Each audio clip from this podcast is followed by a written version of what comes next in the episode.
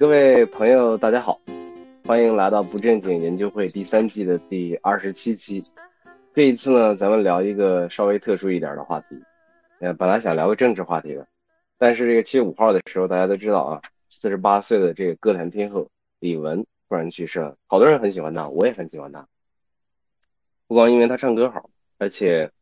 好像是，嗯，她给大家呈现的都是一个特别积极乐观的一个样子和一个特征。我还记得，呃，很早以前，我记得有一个新闻，他为了表演，为了让自己保持瘦的身材，还抽了两根肋骨。所以，在我心中，他一直是个狠人。但是呢，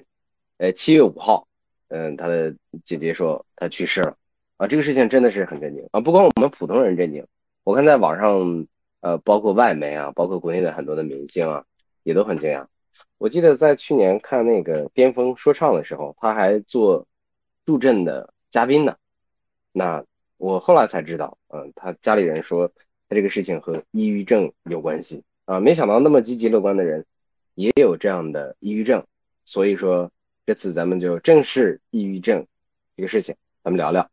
什么是让你我治愈的东西啊，又有什么能治愈我们啊？如果有这样经验的人，或者是了解朋友有这样经历的人，那也欢迎来说一说。那我们就简单的一句话自我介绍一下，说一下自己为什么来参与这个话题。呃，我先打个样，我我是今天的主持人郭帅不帅。这个话题呢，在我看来一直挺有意义的。我不知道自己有没有抑郁症过啊，但是有抑郁的状态，这样人生中还是经常出现。我觉得人生中可能最抑郁的一段时间是读大学本科的时候，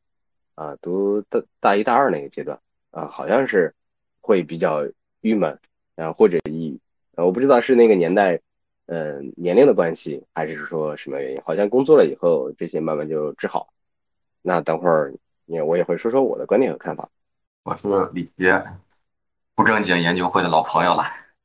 说到这个抑郁症，是最近我在跟那个李松蔚的这些课嘛，然后他最近讲到了这个抑郁症，因为以前我也有这个一些。认识和学习，包括自己的感知吧。因为我当时也在注意区别一些事儿，就是这个人到底是真的抑郁症还是抑郁情绪。那后来我也问了问身边的人，包括我自己去看过心理医生啊，他说，抑郁情绪的人会占绝大多数，大部分人都有抑郁的时候，或者是那一刻情绪上来，或者在就在那个坎儿里的时候，自己真的是没有出路，是人被逼急了。真的是走投无路，然后在情绪自己能力情绪处理不了的时候，就会感觉，哎，有些症状怎么和抑郁症怎么这么相似呢？我怎么这么无助？我怎么什么办法也没有？哎呀，我活着还有什么意义？我快死了 算了，或者怎么样？啊，是有有这种情绪，但是这个情绪它是个间歇性的情绪，它可能某某个阶段有，那过一段时间可能日子过得好一点以后，或者是压力没有那么大，也也就那么着了。那关于这个抑郁症，因为我看那个李松蔚说的那个这个课程嘛，他说这个抑郁症，第一是它有发病期，第二是它有这个就是呃非发病期，就是等待发病的时候。那么再再就是一个就是呃人在等待这个什么，就是没有发病，但是害怕发病的时候，这个时候最难受的。反倒是是这个时候要处理好自己这个关系，包括周围的人要帮助他，不要把害怕。抑郁症发病这个事儿太当回事儿，或者太怎么着，因为这种怕给人带来的危害可能是更大的。反倒是你发病吃药就得了，这个东西治是吃药是可以治的。但是你一直害怕，一直不干什么事儿，一直害怕抑郁症。哎呀，我犯病了怎么着？我怎么着？沉溺在这种怕之中，其实对人类的影响是最致命的。那我就分享这一点。好，谢谢谢谢。那个李吉同学是一个思路非常多，然后也非常积极乐观的人。嗯，呃，李希。同学的朋友们一遇到问题的时候都喜欢找他聊一聊啊，抑郁状态就会好很多。然后俊总，Hello，大家好，我是俊总。说起这个抑郁症，我实话实说，我在之前一直觉得这玩意儿就是个富贵病，就是我就没见穷的跟我一样的那种他得抑郁症，就是我周边也很少有这种情况，就是一个个都呃之前都着急赚钱这样的。呃，但是后来我了解到，确实是会有一些人，呃，陷入到这种情绪里没法出来，然后那他变成了一种，我我认为说像是一种精神疾病的这种，呃，感觉他自己也没法控制，我能够理解。但是呢，每当听到说有些人给我介绍什么书呀或者什么东西，我看看这个事儿，我觉得跟我好像关系也不大。因为我这人喜欢吐槽，然后一般有槽我当天就吐了，就从来也不知道会有这种情况。但是我刚才在开始的时候，我专门去查了一下，说是什么那个抑郁症的症状呀什么的，我发现我也有呀。如果真按照这个来，那我也是抑郁症。可是那个，我觉得这件事情，嗯，也想听听大家到底是怎么说的吧，然后我再理解理解啊。以上，好，谢谢当天的槽当天就涂掉了俊总。接下来是珊珊同学，给我介绍一下，我是一名保险经纪人，然后我是不正经的老朋友，但我来的不多。呃，我对今天这个话题特别感兴趣，有几个理由啊。嗯，一个呢，我之前有一个很多年前有一个同事，嗯，关系特别好，然后他平时是我们团队里面的开心果，就是特别特别开心的一个人，就有他在的这个嗯社交场合，我们都是大家都很开心嘛。然后后来过了嘛，对对对，他是个非常开朗的人，而且他是可以给到别人很多快乐的人，比如说他非常擅长讲笑话，然后非常善于活跃气氛，就带这样一个画像，然后很年轻。呃，但是后来我就是过了蛮久之后吧，就我也离开那家公司，然后他也离开了。然后有一次我们聚的时候，他就跟我讲他是有这个抑郁症的，啊，我是非常非常震惊的啊，而且那个症状的话已经影响到了他的正常生活，就是他没有办法工作，因为他会就持续拖延嘛，就什么事都不想做啊，甚至可能连一个快递到家之后都不愿意拆开，就堆在那儿。啊，类似这种就非常简单，我们可能认为是举手之劳的事情，他都没有办法去完成。这个是我第一次，呃，抑郁症对我形成的第一次冲击，因为我原来我的认知里面，我会认为抑郁症可能是抑郁嘛，就就看上去可能是比较比较 down 的这个状态，但它完全不是啊，所以这个是第一个啊，然后我希望更多去了解。然后呢，第二个是最近有一个客户，然后因为他是想去买保险嘛，然后在在。再给他去提交这个申请的时候，就他就被拒掉了，就被保险公司拒掉了啊！拒掉的原因就是因为他过去有一个那个门诊的那个诊断里面有这样一个定性的东西出来了，就是医生给他写了，他是被确认为呃可能可能有这样一个抑郁的状况啊，所以这个事情也是我会觉得就是比较比较比较让我意外的一个东西吧啊，呃，我今天来其实我其实特别希望。听一听，如果有这方面，比如经验的啊，或者对这个东西有研究的同学，多讲一讲抑郁症这个。比如说他是不是有些前期的征兆，或者说从他的一些行为里面，是不是能够呃更好的去判断这件事情啊？因为我还是比较关心，说我身边的一些朋友，包括说一些客户，如果他存在这样一些情况的话，我在跟他们见面的时候，有可能会捕捉到一些一些这个这个这个这个影子吧。啊，这个是我来的今天来的一个很重要的目的。嗯，好，谢谢珊珊同学带来了一个。嗯，很阳光，很开朗，嗯，但是也有抑郁症的一个案例，欢迎等会儿继续分享。好，接下来是甘泉的。哎，主持人好啊，我是嗯甘泉，各位群友好。然后今天聊这个主题是抑郁啊，但是我觉得我个人应该没有抑郁症啊，但是可能平时有一些就是抑郁的一些情绪反应吧，应该是有的啊，或者说是有一些焦虑的一些反应。对，然后就是李文的这个事情出来之后呢，呃，我还看有些群里聊说，抑郁和抑郁症是有根本上的区别的。然后这个呢，我也想请一会儿如果有专业的这个群友可以解答一下，这个这个区别在哪里？但是我认为，呃呃，通过这两天的了解呢，我觉得抑郁症可能它还有一定的这种生理上的一些原因啊，那它不仅仅是这种心理上的。呃，嗯，那么也就是说，它可能跟人类的这个大脑进化，呃，可能有一些深层次的一些原因。也就是说，它它的诱发它呃得这个病的原因，可能不单单是一些呃情绪方面的，也有可能是一些生理方面的。对，然后这个我是我是想一会儿有有懂的这个 亲友可以就是帮我解答一下。最后就是我觉得这个抑郁症呢，我觉得它可能跟个人，可能跟这个。就是一些轻度的抑郁症，或者说抑郁情绪吧，它可能跟这个社会呀，跟这个个人呐，都有脱不开的关系。就是社会的发展进入到这种信息爆炸的这样的一个时代，那么他每天处理的信息会有很多啊，那包括他可能社会的一些压力啊，那么也会给个人带来一些 这种负面的一些啊影响啊。我觉我觉得就是这方面可能是我我。目前认知中可能造成这个抑郁的最大的因素吧，可能是这方面，就是人际关系和这个社会层面的一些原因。特别好，明显甘泉是对这个抑郁症有过研究的人哈。啊，提了一个问题，抑郁和抑郁症的区别。嗯，还有有一些抑郁症可能除了精神方面的原因以外，嗯，还有一些生理方面的原因。啊，特别感谢，等会儿也欢迎你继续发表你的观点。嗯，然后拜拜。啊，好，大家好，我是四幺幺四班的白白。然后因为我最近刚好在学心理学，学了有一年左右时间。然后前段时间刚好学到人格障碍，包括那个抑郁症这块儿，所以今天也可以作为半吊子心理学 学习者，跟大家可以做一些分享。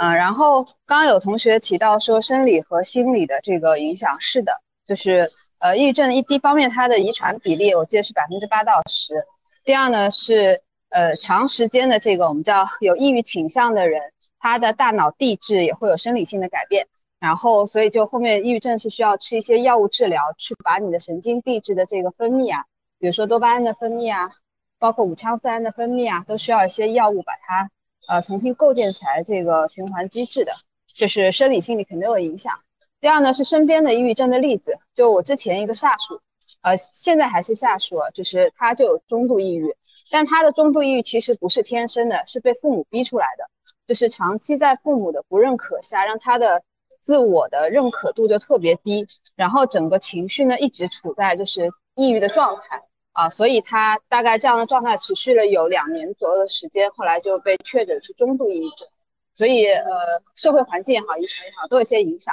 然后我自己经历过什么呢？就是因为前段时间自己整个状态不是太好，其实我经历了叫躁狂，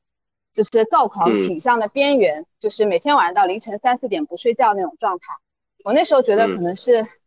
呃，就是反向抑郁症吧，看起来很开朗的人，到晚上的时候就是躁狂，可能如果再发展下去叫双向障碍，就是既可能有躁狂，也有可能有抑郁的状态。还好就是自己及时出来了吧，就这段时间就能正常睡觉了啊。我就分享到这里吧。OK OK，特别感谢拜拜带来的呃心理学的初学者，哎呦，我觉得你了解的特别的深入啊。最后一个安同学，那个安老师，安老师。Hello Hello，大家好，我是安。嗯，其实我是不正经的，对，真的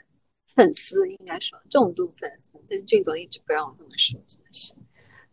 那个今天想来这里的原因，是因为我曾经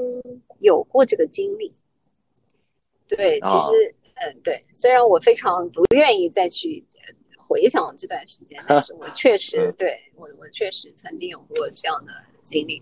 嗯，就是我没有去医院啊，但是但是就是可以确认他肯定是呃抑郁症，但是不是不是很重的那种，就可能还属于轻度到中度之间这种经历吧。然后呢？那你这个也挺不简单的，你这个然后有过，然后自己能走出来。呃，其实我是很幸运，就是我那个时候是二零年。就是疫情时期，就是刚才呃，珊珊她有问到说这种东西有没有什么迹象什么的，呃，其实我我理解它是有的是有有可能有一些迹象，比如说我那个时候的那个表现就是每天都提不起兴趣，就是对任何事情都没有兴趣，都觉得没有什么开心的，就是哪怕很开心的事情，我也不觉得有什么开心的，然后呢，也就是每天好像没有生机，然后就是。嗯，最最就每天会莫名的哭泣那种，就是就觉得好像自己什么都不是，就缺乏那种自我认同和自我价值感。就是，但这个东西呢，它是有一个触发点的，是因为我那个时候突然从职场回归家庭，它有有一个诱因，就是可能导致了我这个东西的产生。因为我之前一直在职场，就是还可以嘛，就是可能呃这种职场的身份啊，或者说。职位啊什么的都还不错，然后突然之间就是，呃那个时候我记得好像是陪陪我大女儿中考吧，她要中考，然后我就放弃那个，正好正好也因为我跟我的合伙人就是可能有点理念不是很呃一致吧，然后就出来了。出来以后我就回归家庭，回归家庭一一开始呢其实没有非常特别明显的感受，但是后来慢慢慢慢你就会觉得说，我好像就。呃，找不到我自己了，就是我不知道我自己是一个什么样的人，然后我好像就没有任何身份，我只是呃某某某妈妈就是这样子。然后呃到后来，因为你在家可能又没有什么事情可以做吧，就只能帮他去梳理一些可能做复习的东西，但是他白天还是要上课的，你就每天可能处在这种很无聊，然后你又没有什么呃那种怎么说感兴趣的事情可以做。然后就天天在怀疑自己、否定自己的这个当中去，然后家里的事情呢，我又好像我又不是很善于，然后所以就搞得你已经回归了家庭，为什么家里还是这个样子？就是就是就是 会对反复被 judge 那种。然后还有就是就是还有一种很痛苦的就是你已经去做了，然后他们就会觉得说啊，你已经这么舒服了，你已经这么幸福了，你还想要怎样？就是就是这种，嗯，然后对对对，然后然后这种多重的这种刺激之下吧。我就突然之间，反正就是我，我就感觉到我自己的情绪是越来越低落，越来越低落。然后就到后来就经常莫名的哭泣，然后我也不知道为什么哭泣，但是我就是莫名的哭泣。然后任何人逗我开心或者什么，也也开心不起来。然后就是不想要说话，我可以那个时候有有有几天，有一段时间是一句话都可以不说一整天，然后。在我那个地下室，我有一个小的地下室，是我的那个那个一个小小天地吧，我就坐在那里发发发发呆，有的时候发呆可以发一两个小时，就这种。然后后来我就慢慢意识到不对，是因为我有一天冒出来一个非常非常恐怖的想法，就是我我想我我一开始是想逃离这个地方，就是我想甩掉一切，然后就就出去。但是后来有一天我意识到我我已经想自杀了，然后我就觉得好像有点不对了，对我我自己也被自己吓了一跳，我就觉得说。我怎么能够想到就是要去自杀呢？要去结束自己的生命呢？因为你毕竟还是孩子的妈妈，你毕竟还是呃爸爸妈妈的女儿，对吧？就是你有这么多重身份在，你有这么多责任在，你不能做这样的事情。然后我是这个东西，它触发到了我以后呢，我就那个时候正好有一个契机，是我觉得很幸运的点，就是我正好在写作的时候认识到了一个河南的我的。相当于是合作伙伴吧。那个人他是一个心理咨询师，就是他是一个心理机构的负责人，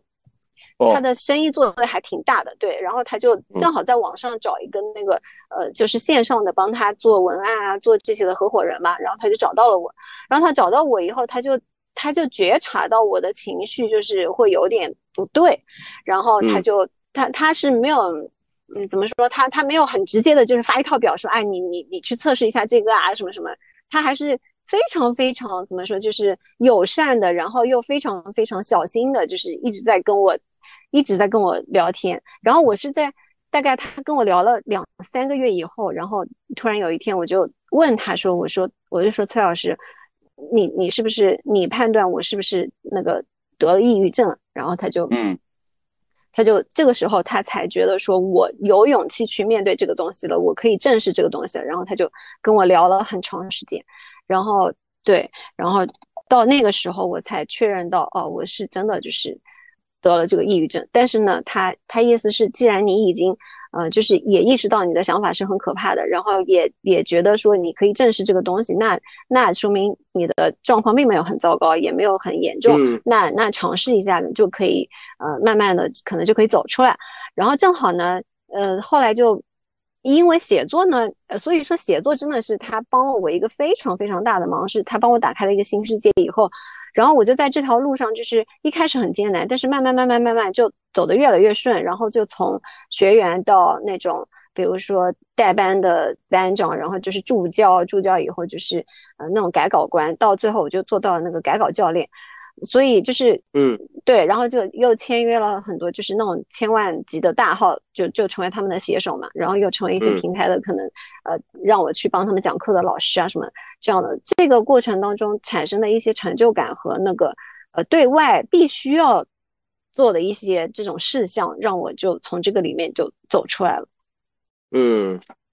对，就是其实它是一个这样的过程。然后，嗯，加上像是一个。发现自己有轻度抑郁的一个状态，然后，嗯，有朋友的启发，然后也有找到了自己值得忙碌的事情，对，然后也帮助自己慢慢的走了出来，这样一个就是，对，就是其实我觉得这个东西它有一个非常对我来说，就对我个人来说，就是有一个非常大的一点，就是我找到了我自己的自我价值感，所以我就能够慢慢的就从这个里面就出来了，否则我觉得我可能是也没有办法去克服它。嗯。对你你一说这个，我突然想起来，这个还挺符合，在这个传统心理学里面，呃，抑郁是有一个三低的特征的，就是叫情绪低落，呃，第二个叫兴趣低落，第三个叫意志低落。嗯，对情绪低落就是每天不高兴，那就我没没有什么情绪。对，兴趣低落就是我也不想去做什么事情，嗯，然后不想弄点没意思。意志低落是是我不愿意花很多精力去，没有办法去坚持做这个事情。比如，呃，我我我跑个十公里啊，什么东西突然，或者我坚持读完一本书，我可能翻两页我就扔下了。啊，对对对，我我多说两句，是因为我今天就是呃，正好也看到他们在说 Coco 这个事情嘛，然后他们就说他是嗯微笑抑郁症的这种患者嘛，你所以就是嗯刚才嗯白白也有提到说，就是呃很多外表看起来，还有珊珊也提到，外表看起来很开朗、很那个的人，他其实可能就背负着很重的心理压力，他其实可能背后就是一个呃有重度抑郁或者中度抑郁的这样的人，这个确实是的。而且还有一种就是，嗯，叫季节性抑郁症，这个是我从我那个呃心理伙伴那里知道的，就是有些人嗯他某些季节他就会犯这个病，比如说丘吉尔就是一个那种冬季抑郁症的这种非常典型的患者。嗯啊，先说这么多吧，就就先讲到这里。好的好的，特别感谢感谢那个安老师啊，拿自己的一个亲身经历来这个说一下这个事情，然后呃很庆幸的是走出来了，呃我觉得也也是一个呃好的榜样啊，这是一个好 听起来像无意中展开自救的一个过程。呃，对，嗯其实是的，对，但是但是有很多就是外界的呃引导吧，还还还是很很棒的。然后哦、嗯对，还要说一个就是，呃，我去了得到，然后 对我我去了得到以后会呃有很多能量就是进来，所以嗯它也会帮助到可能有抑郁情绪的一些人。所以就是广泛的链接与社交可能也是有帮助的。嗯、对，因为抑郁症它其实就是，嗯、因为它就是社交这个意愿低下嘛，就是不愿嗯意出去，他不愿意社交，不愿意出去。但是就是如果你是轻度或者是中度啊这种还不需要到药物去依赖的这种人，其实你是鼓励他们外出和去做一些社嗯交，可能是会有帮助的。嗯，明白。有一群要点燃你的人。对对对，哎你可以这么理解，是的。谢谢那个安老师。哎，刚才提到的这个有一个叫微笑抑郁症啊，也有人叫阳光抑郁症。嗯，珊珊也有提到过这个例子。那个珊珊，你能说一下呃你说的这个例子的一个情况嘛？然后这个人是怎么呃出来的，或者他现在有什么变化吗？这个听起来和 Coco 的情况还挺像的。他没有出来，是他没有走出来。实际上，因为呃，我最后一次跟他去碰头吧，就见面嘛，因为我还比较嗯关注他，我们俩关系其实挺好的。我后来知道他有这个就这个疾病的情况之后，我会定期联系下他。然后呢，我上一次嗯大概几个月之前吧，那会儿还穿羽绒服的时候，呃，嗯。然后那一次见面，实际上，嗯，他说的比较坦诚了，他就说，实际上他也是挣扎着就出门了嘛，啊，嗯。然后那会儿他还是没有康复的啊，然后之前中间也出现过就是比较就跟 Coco 类似的事情吧，只是说他被发现了嘛，比较及时啊，然后他也跟我讲了这个事儿，嗯嗯，所以我实际上这个东西，包括说最近我跟他聊的时候，我也会感觉到，就整个人的状态是比较荡的，就就我说的那几个症状，就很明显的症状啊，一个是就是不想做事儿，就是嗯。各种各种事情可能都没有太多的，呃，可能是心力吧，就是心脏的心力量的力去去嗯。做那个。然后第二个呢，我能感受出来，就他是希望走出来的啊，当然也也有在吃那个就是那个叫什么，就就医生的药吧，啊，就可能会嗯给一些药，呃，然后呢，上一次他也提到说，一呃呃，因因为因为通过这个叫心理医生的一对一的问询，应该是蛮有效果的。但是上海这嗯边，一个是心理医生，嗯，很难约，就好的心理医生非常难约啊。然后第二个呢，就是费用是很高昂的，因为呃，我也是通过他我才了解到说，这个就是呃，可能心理类的这种疾病的话，这种咨询问询都是走不了社保的。那么嗯意味着说他只能自费啊，然后嗯。这块儿的话对他来讲是一个特别大的负担，嗯，然后嗯还有一个我对这个特别特别的贵嘛，嗯，然后还有一个就是还有个什么呢？就是说，嗯，很容易忘记吃药，我发现，或者是说，啊。你比如比如吃一段时间啊，症状会得到控制，就症状是可以很明显的得到控制的，但是会呃，此时就会就会放松警惕，就毕竟还是我觉得人的骨子里面还是不希望一直吃药的嘛，那么就可能会好点了，我是不是好点了？我觉得 OK 了啊。然后呢，他他上一次的那个就是这个这个不太好的这个情况，也是因为就停药了啊，然后就整个人就开始变得就是就是这个就是无意识，我觉得是自己没有意识到说自己又进入到了一个就病的这个状态当中去。对对啊，所以说我说回来，我会觉得还有一个我的感受就是，我发现，嗯，但我不确定是不是很多人都这样，因为我身边没有那么多的案例，实际上啊，就是他是不太愿意去跟最亲近的人去讲的，就我指家人，比如说父母啊，啊，就就不是说这也是一个点，对对，了，他不愿意跟亲近的人讲，对对对对对，他不太愿意，因为我们只我们只属于朋友。我们是朋友，然后他知道我很关心他，所以他会跟我讲这个事情嘛，因为我很关心他。哎，你最近怎么那个什么？然后，但是他跟他的，比如说，比如说，比如，比如说姐姐妹妹啊，或者说这个这个爸爸妈妈啊，甚至包括说这个这个呃伴侣啊，都不一定会去说自己的这个这个状况啊。但我我我我其实不知道这个东西的底层原因是什么，因为我看到的只是一个现象嘛，嗯，对吧？我更多看到的是一个现象。呃，然后我再说一下家属的角度吧。因为我不是刚才讲到两个 case 嘛，一个是这个，嗯啊，我是直接认识他的，然后另外一个 case 呢，实际上是他是他是客户，啊，嗯，在客户的情况下，我会发现就是，嗯，如果他症状不是那么的，不是那么的重，啊，重我指的是我指的是他没有什么太多外在行为的变化，就是就是因为看上去可能他跟我们都一样，对对对，差不多，只是可能有时候比较不想动嘛，啊，嗯，那么。嗯，家人会觉得这是个无关紧要的事情，就是家人可能是看不出来他的这个这个，就是说是需要治疗的或者 whatever 啊啊啊，好像行为都是正常的。对对对对对，然后可可能反而又是家人不理解，对对对，其实是家人不理解，所以就是嗯，其实这个东西就是你很难去跟别人解释说它到底是一种什么样的状态和的 病，就是他们不会觉得说这是一种病，就是像俊总一开始说的，就是。他觉得你就是一个富贵病啊，你怎么那么作啊？你怎么就是那么情绪化？但是其实这个东西，它就是真的非常难跟家人。为什么不愿意跟家人解释？是因为一可能怕他们担心，二是你说了他们也接受不了，理解不了，就是理解不了。对对对对，所以就干脆不要徒增烦恼这种，但是反而会跟外面比较安全的一些人可能会去诉说吧，这样子。说一下，对对，所以说情绪低落。这个兴趣低落、意志呃低落，这个事情描述出来其实还蛮难的。也感谢珊珊啊，刚才描述的这个 阳光抑郁症啊，打引号的例子啊。哎，我们的特邀嘉宾，这个刚才说专家了，专家就到了，我们的晶晶总到了啊，紫金心理的那个晶晶老师。呃，我们晶晶老师，我们刚才聊到这个 Coco 的这个案例，就为什么会有这？会有这样的情况，他有有有这样的病症，他为什么不愿意跟别人讲呢？或者是为什么没有办法表达出来呢？这个金金总能不能跟我们呃那个说一说一说？他是这样，就是因为其实我们呃我们说到那个微笑型抑郁症啊，其实很多微笑型抑郁症的人，他基本上都会有一个比较成功，或者说他。给自己定义的一个成功的一个过程，就是比如说像 Coco 啊，Coco 真的他是我的童年偶像，就他，嗯，前天听他这事儿，啊，我听甜甜听他这个事儿的时候，我还哭了一会儿，嗯，真的，都特别的伤心，对，就觉得就是因为像 Coco，其实他他其实给自己一个很大的一个标签，这也是他能在娱乐圈或者说在明星这个。领域里立足的一个标签，其实他是非常的阳光的，嗯，对，大家，但是他那个阳光其实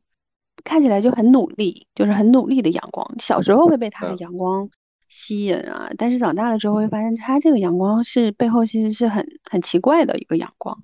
有点阳光过头的感觉，是不是？他很努力的阳在阳光，就是他那个是很是很很用力的。然后因为什么呢？就是因为长大了之后，你会发现，就是大家的笑都是很自然的。你比如说像白鹿那种笑，能把嘴笑成四方形的，也是挺不容易的。所以我觉得那个是很真实的笑，就是他没有在努力的去控制自己的。他，但是你看 Coco 的笑是很标准的笑，他不是自然的笑，他不是发自心底的笑。对，所以他其实我这两天也在思考，就 Coco 为什么会就走向这样的一个结局。其实他很努力的笑，但是你后来你问你想为什么他要努力的笑？其实 Coco 的身世就是他还是姨父子嘛，那家庭其实他是有家族创伤的，伴随着这样的一个家族创伤，作为家里面的孩子，他也要很努力的去让整个的家庭啊更开心一点。所以我是在在去推测他小时候的成长过程。那小时候，那作为一个家里面的最小的孩子，他需要取悦家里面的这些姐姐啊、妈妈呀，用自己的很阳光的变这个状态，然后让家人变得更能够更阳光一点，或者说不要再沉浸在那那种这种淡淡的悲伤里面。对，所以我觉得他那种积极和阳光有可能是这样的一个功能，就是在他的整个家庭系统里是起到这样一个功能的。但是这样的一个功能也同时。让他取悦了家人，但是同时他也具备了一个能力，叫取悦整个的世界。就是他，因为他足够的阳光，或者足够的积极，足够的开心，他也可以感染周围的人。那他也获得了世人的认可，就是世人也会觉得哇，他真的好阳光，我们好喜欢这个女孩子。慢慢他也变成了明星。对，他也用阳光这个标签来让自己成功，拿到他想要的结果。对，所以就是一个正向的一个奖励系统，他就会变得。越来越阳光，但是他同时会失去一个东西，他不会允许自己不阳光，不允许自己脆弱，不会允许不允许自己不阳光。其实他也是缺爱的嘛，就是他从小就没有找到过来自于爸爸那份爱。那其实他早，他后来那个老公叫 Bruce 嘛，就是比他大十六岁。就我们在这个那个加拿大富商对吧？嗯，他富不富商我就不知道了。就是你 你你首先看那个年纪的差，对吧？就以以李玟那萧亚轩找的男朋友就都是二十五岁嘛，对吧？那李玟 找找的男朋友都是大他，都大他很多。对，其实他你就会发现这个年纪的背后，应该他找的就不是男男朋友了，而是找了一个爸爸，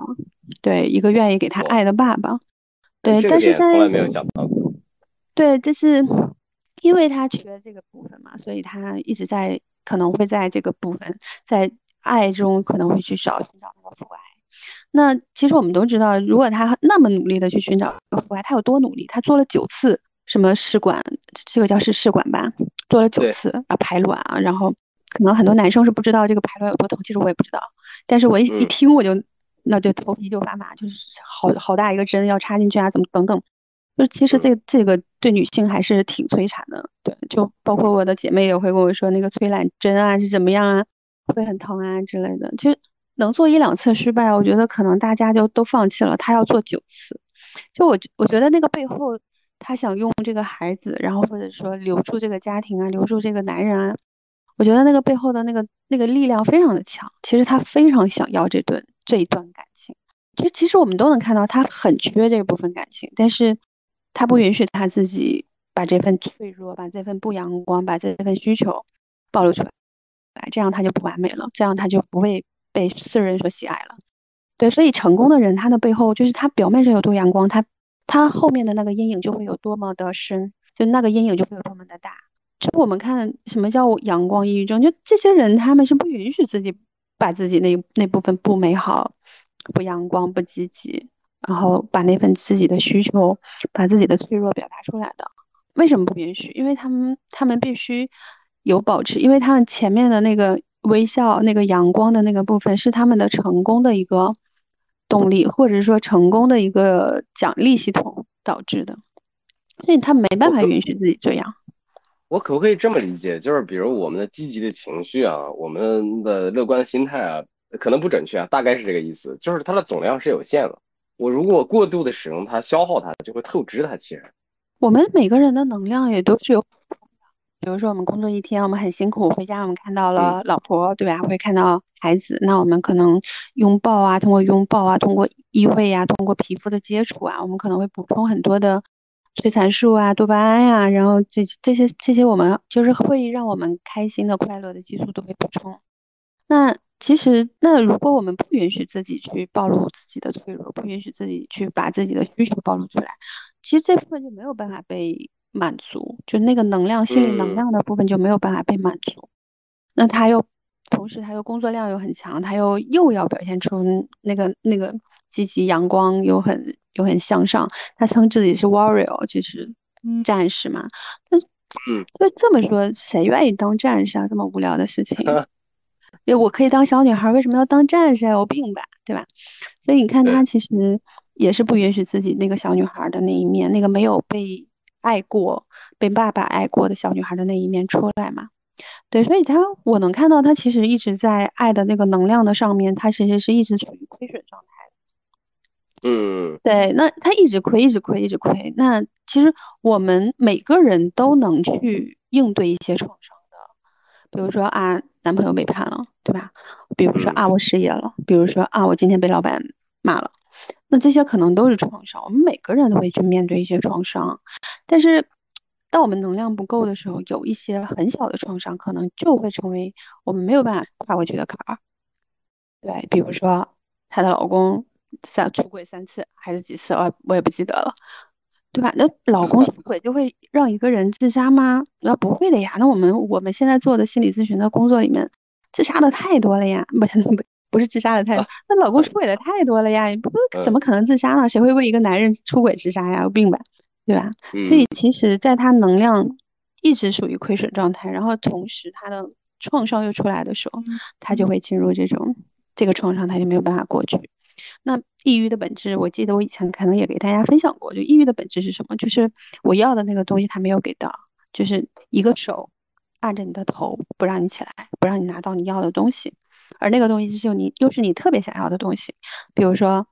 嗯，Coco 他想要的是别人爱我，他想要的是我要这个男人爱我，我我要我的家人能够永远待在我的身边，他想要了这个东西，但这个东西又又失去了，然后这个能量又没有被啊补充，然后这个创伤他就根本过不去，然后就就就会进入恶性循环，就是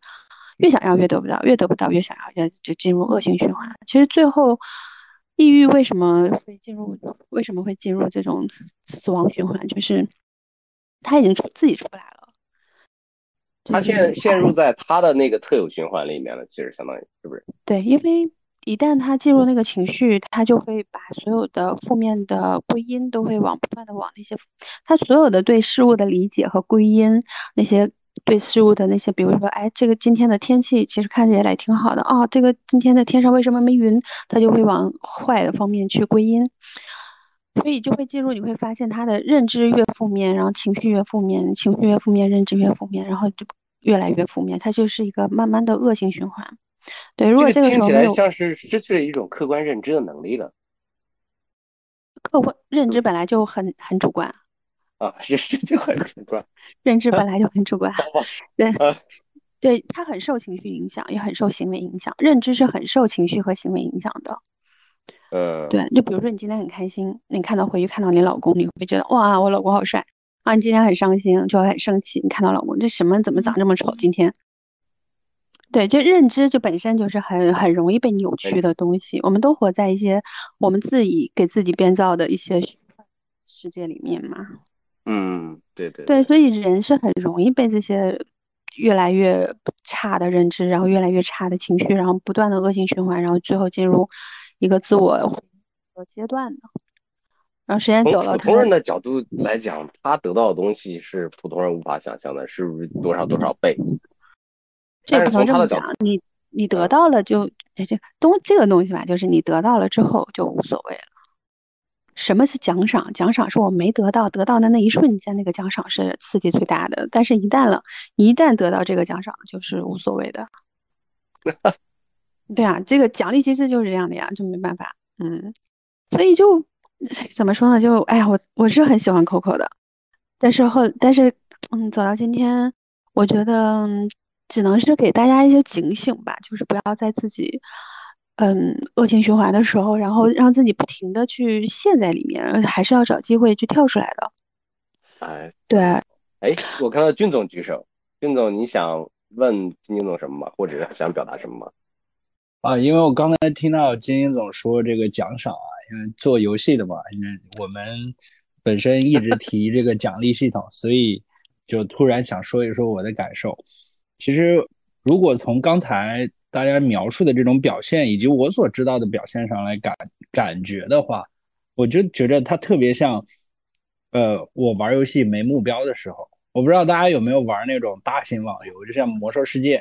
当你突然到后面，其实你已经不想玩了，你也上去也不知道该干啥，但是呢，这个世界又没有其他的游戏比它好玩的时候，然后你每天你也会习惯性的上去，然后在那个世界上游荡两下，然后就下去了。就是你什么也不想干，你本来今天也能打个本儿，别人叫你拉你打个本儿，你也能开开心心跟大家打个本儿，但是，呃，就是不想玩了。然后我感觉，其实刚才金金总讲到的说奖励机制，其实就是那个所谓的多巴胺嘛，在你想要的时候，多巴胺才能分分泌。然后那一个合适的目标，就我们讲叫一个让能让你进入心流的这样一个目标。就是你恰恰将将能够探探手能够得到的那个状态，跳一也对对对对，能摸得到是吧？对，用万老师的说法是百分之十五点八七的挑战，就是比 你现在的难度稍微高一点的。那如果这个目标太高，就像我让你一个人去打拉格纳罗斯，你肯定打不过。嗯，那你这个目标你就觉得我得不到。那我也不会分泌什么多巴胺，我自己根本就没有。你要附带解释一下拉拉克多纳斯是什么？就是魔兽世界里面一个最厉害的 BOSS 吧？啊，对对，我知道。然后我要让对对对，然后意思就是说，给你建立一个巨大的目标，就是或者是别人不给你这个目标的时候，你其实也得不到。那得不到的时候，你其实你不会有什么兴趣，你也知道拿不到。就像刚才晶晶总说，Coco 她那个老公。她想要的所有的东西，其实她老公，她其实已经对她老公放弃了，她也知道拿不到，所以她就会觉得我这个我得分泌不了多巴胺，然后她本身那个也成功了，这些事业上的成功可能也让她没办法再继续去挑战什么了，这没有什么好再挑战的了。然后那再低一些的其他的事情也就给不了她这种感觉，那她当然就。呃，其实从某种意义上来说，是我，我也会觉得这个东西索然无味啊，这或者整个世界都索然无味。然后最后我想表达一个事儿，其实刚才安同学说的啊，包括说珊珊同学说，呃，他在去和就是不能和家人说，或者是不能和那什么说的时候，其实我感觉是我想表达一个，我虽然没有抑郁症，但是之前有人跟我提这件事情的时候，我是特别害怕的。这是我的感受啊。其实说实话，呃，我我我在这儿可能会有一些人会喷我或者是怎么，但是有人跟我说他有抑郁症的时候，我压力巨大，就是我不知道我该怎么办了。你我我担心你的反馈对他如果不能造成正向的影响，很有可能会加重他的负担。对，甚至我甚至我不理他都可能加重他的负担。负担，嗯。嗯，就是我所有的事情，我所有做的选择，那我剩下来只剩下陪着他了，或者说我就必须得做什么事情了。反正之前在我在我看来说，有人跟我聊这个事儿的时候，我就特别我压力特别大，因为哦，我仿佛知道了，以后要求俊总，我就说我有抑郁症，嗯。嗯嗯，而且现在其实我从觉着，我相信有得抑郁症的同学，我也相信大家的感受都是对的。但是我也相信这个世界上有一些 PUA 是假以抑郁症之名的，嗯，因为他这件事情我也不知道你是怎么说的，就跟头我头疼，你离开我我头疼，或者说这种感觉一样，所以我我我真的觉得这个世界有些人是，他可能有抑郁情绪，但是他说自己是抑郁症，然后并以此来 PUA 其他人，然后那如果站在我的角度。我还是相信一些课题分离的东西，就是你有抑郁症没问题，但是如果是现在的我的话，我可能会说，呃，抱歉，我也没有能力救你，我也没有能力拯救你，我害怕把自己也拖下去，我我希望说，呃，你可以能能寻找别的帮助，或者说我 尽我所能帮助你，但是请不要把我也拉下水，我会有这种感觉啊，我实话实说啊。那那你应该可以建议他找子健心理晶晶总啊，对对对对，我那我 我肯定会这么说的啊，找心理医生这个是应该的，嗯，这个好，刚才听那个俊总讲的，我觉得他这点我我刚才也想讲，就是说，呃，这个个人的这种抑郁或者说抑郁症啊，它的一个诱发的原因，呃，我觉得是跟社会有关系的。那么比如说，假如说我有抑郁症，那么我旁边的人，我是我肯定，因为现在每个人素质都高了嘛，你肯定会在乎别人的感受。那么你会去想，我如果是这个事情告诉他了，或者说我的这个症状在他面前反映出来了，会不会让他很难受，甚至是丢掉这个朋友啊？那么所以说，我觉得当然了，我们不能要求社会去能做到一个非常完美的一个一个一个包容啊，但是我觉得就是说。在个人呃和这个你的社会这个外在的这个人际关系这个之中呢，应该专业的人应该有一个什么样的建议呢？就是说，假设说我有抑郁症，那么我是个我，假如说我没有抑郁症，我是个陌生人，那么我对我旁旁边的人，我该怎么去对待他？因为呃，可能一般情况下来说，现在都人都很忙嘛，事情也很多，那么你的这个情绪啊，会会让我。感觉特别的难受啊，然后呢，对，就是这样。然后呢，怎么说呢？这个这个东西，明白。我想大大家提出了一个问题，实际上是对你提出了一个问题。对，就是说这个问题是这这也是个恶性的循环，对吧？就是就是我有症状了，然后但是，大家都很冷漠，然后到到最后我导致我我我这个我就是他他这个抑郁症是否个人能解决的概率是有多少，还是说通过别人的帮助？啊的这个解决的概率更大一些，啊或或者怎么样？因为这个我我确实不是不是研究这一块的，确实很多东西都是疑问。对，好，谢谢。嗯，好，刚才提了两个疑问。第一个疑问是，作为一个正常人，听到对方讲他有抑郁症的时候，我到底该怎么办才最好？第二个是一个人自己得了抑郁症，他自我恢复的概率和可能性有多高？嗯。因为前面，呃，晶晶老师在说到婚姻的时候，然后俊总的那个虚无概念，其实我是不太认同的。因为男性跟女性在抑郁症上，或者说在婚姻这件事情上，对女性造成的伤害，其实是非常大的。就像 Anne 那个状态，就是这叫自我认同的极度降低。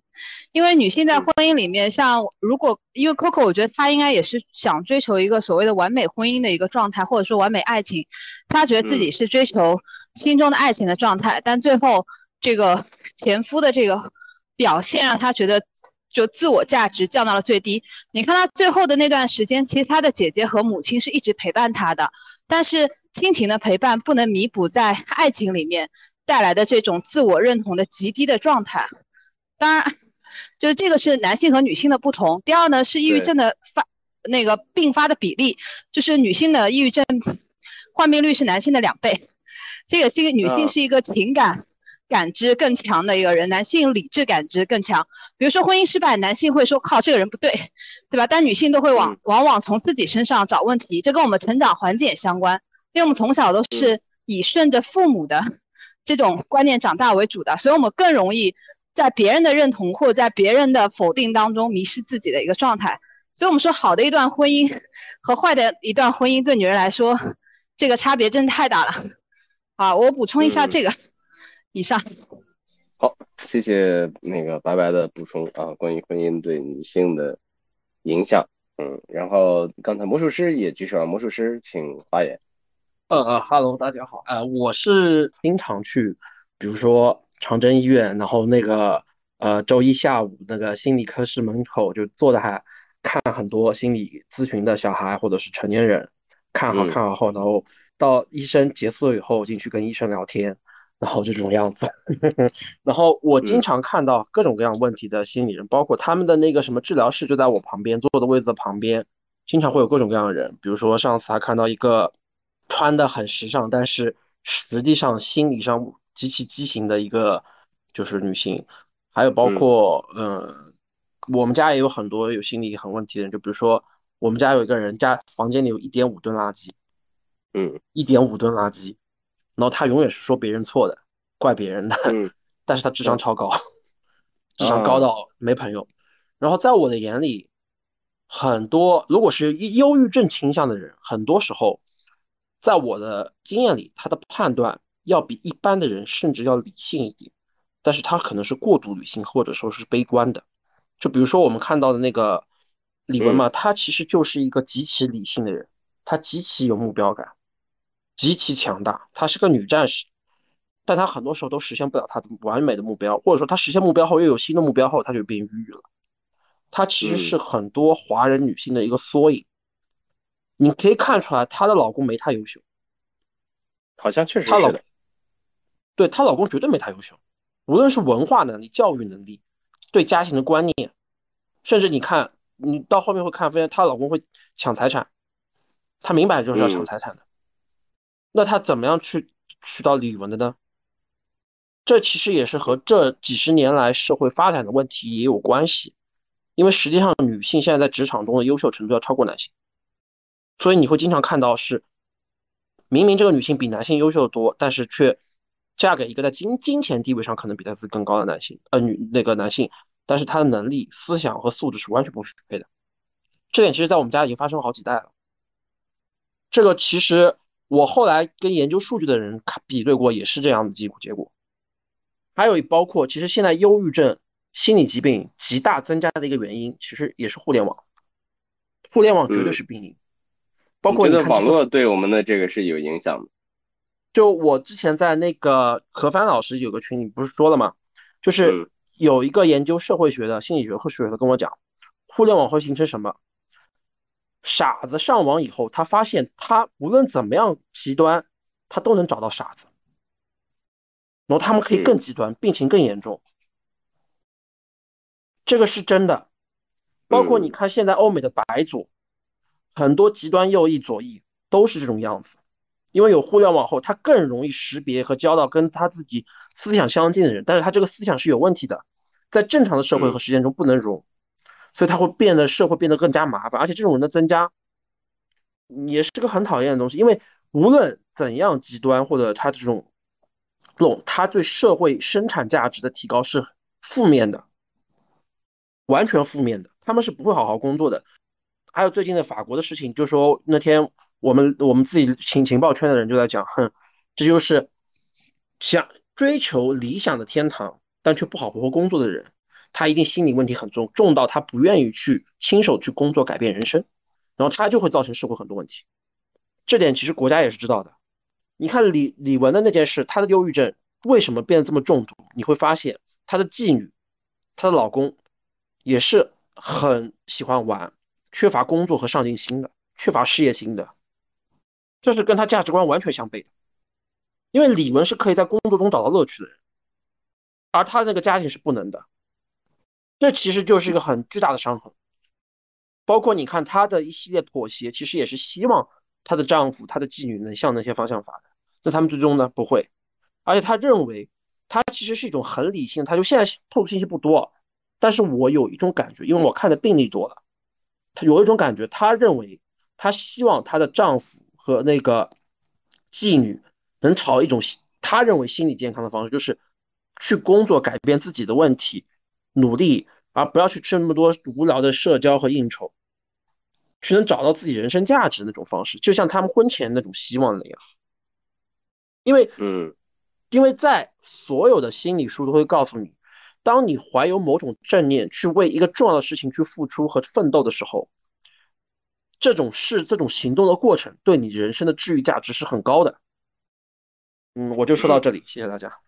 OK，好，谢谢魔术师。然后那个金金总，我想问一下，刚才那个甘泉也提了两个很有意思的问题。如果有人，我作为一个普通人，有人说